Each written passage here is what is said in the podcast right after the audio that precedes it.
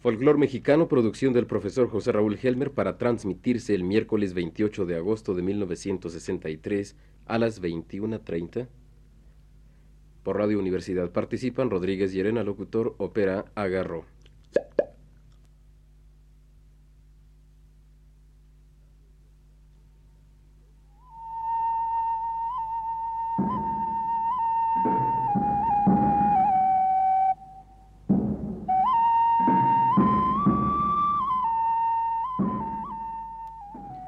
Presentamos, señoras y señores, uno más de los programas de la serie Folclor Mexicano, producción del profesor José Raúl Helmer.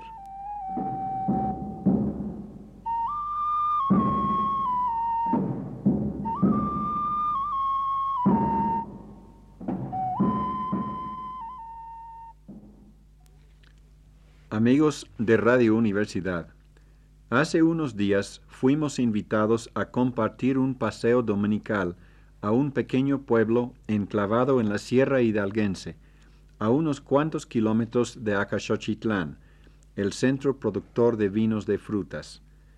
Aunque no fue precisamente un viaje de investigación, llevamos como siempre grabadora de transistores, cámaras y cuaderno. Lo que encontramos nada sensacional respecto a la música existente en el pueblo, sin embargo, revela detalles importantes respecto a los procesos sociales y culturales que influyen en la formación y en la degeneración del folclore. El pueblo se llama Santa María Asunción y está situado en un pequeño valle, fértil e intensamente verde en esta generosa temporada de lluvias. El día que llegamos fue el último de la fiesta de la patrona y el ritmo del pueblo, normalmente sosegado, adquirió un compás de alegría. Como despedida de la fiesta, una danza de negritos ofrecía loor a la Virgen dentro de la pequeña iglesia de adobe.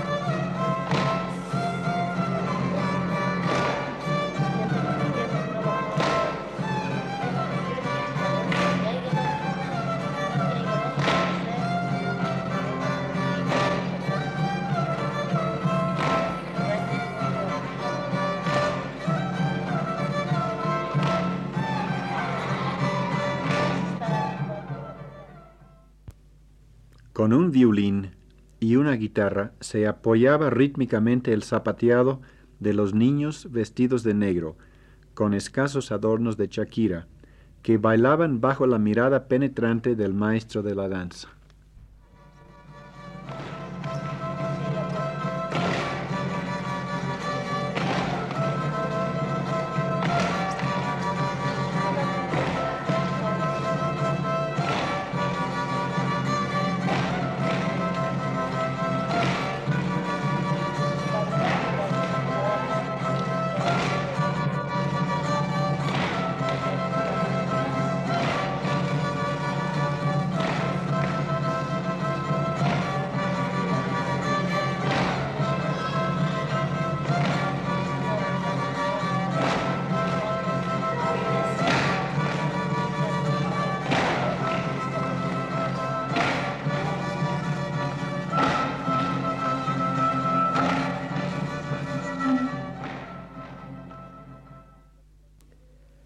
Platicando con los músicos y encargados de la fiesta, supimos que ya danzas de adultos no hay, con excepción de los Santiagos, que no salió este año.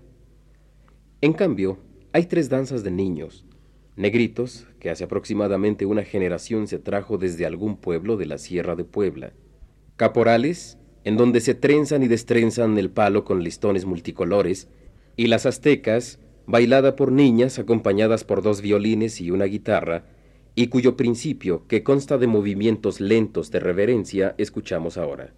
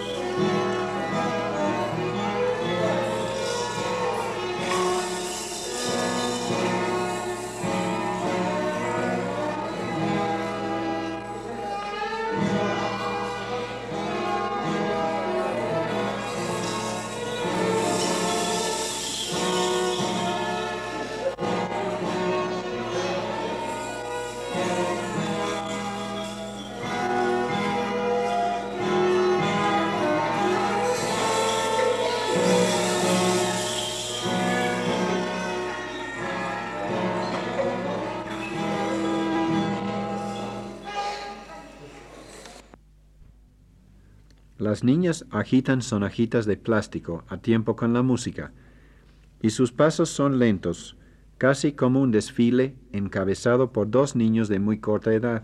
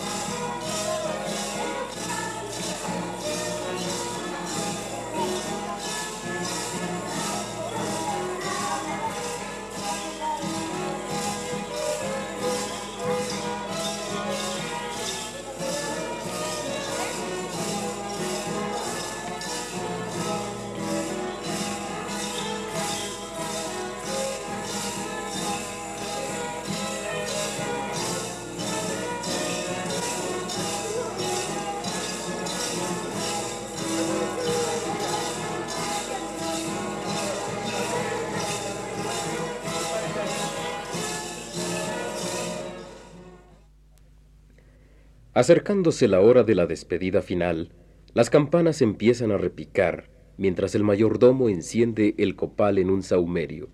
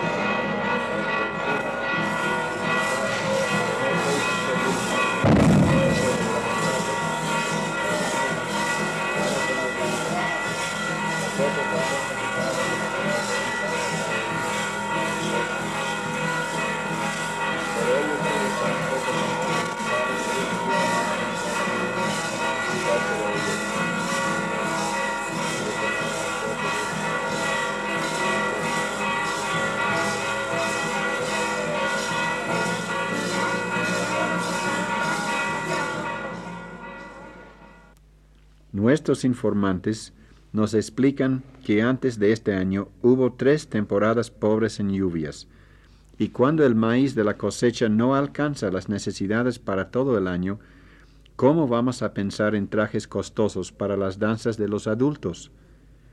La danza de las aztecas fue traída de Chalma, mientras los caporales y los santiagos se han ejecutado en el pueblo desde que recuerda el habitante más anciano. Ya llegó la mera hora de la despedida, primero para la Virgen, después para las autoridades y por último para el pueblo. Para nosotros, esto fue la parte más interesante de todo. Tocaron dos sones de las flores, bailando solemnemente tanto las niñas como los niños de las dos danzas, cada uno provisto de un gran ramo de flores. Los ritmos semejan mucho a los sones indígenas de los casamientos y de algunas danzas nahuas del norte del estado de Veracruz, uno identificándose plenamente con la melodía de la Xochipitzahuac. Mucha gente estaba hablando y por eso no se podía escuchar bien la música pero su marcado sabor indígena resalta a pesar de las sencillas melodías de tipo europeo.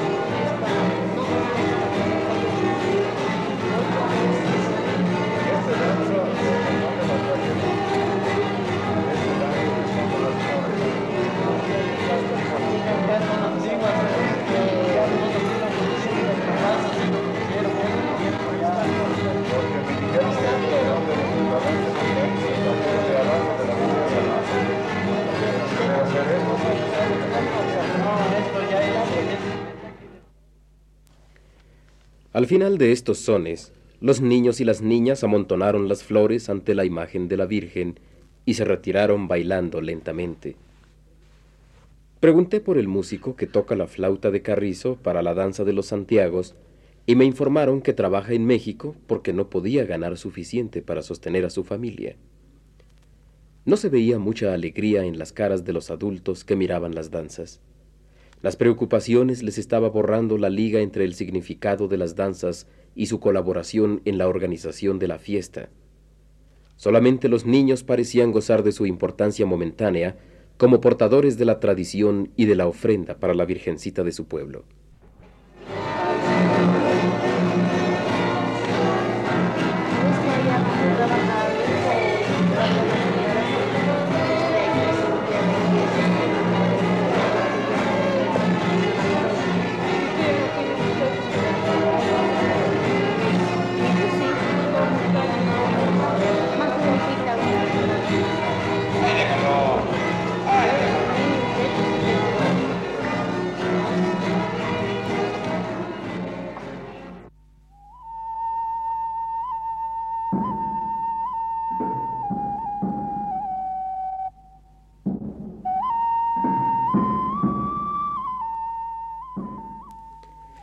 Este fue un programa más de la serie Folclor Mexicano, una producción del profesor José Raúl Helmer.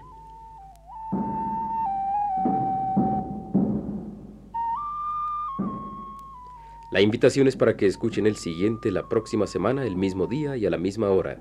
Voz de Rodríguez Llerena, realización técnica Arturo Garro.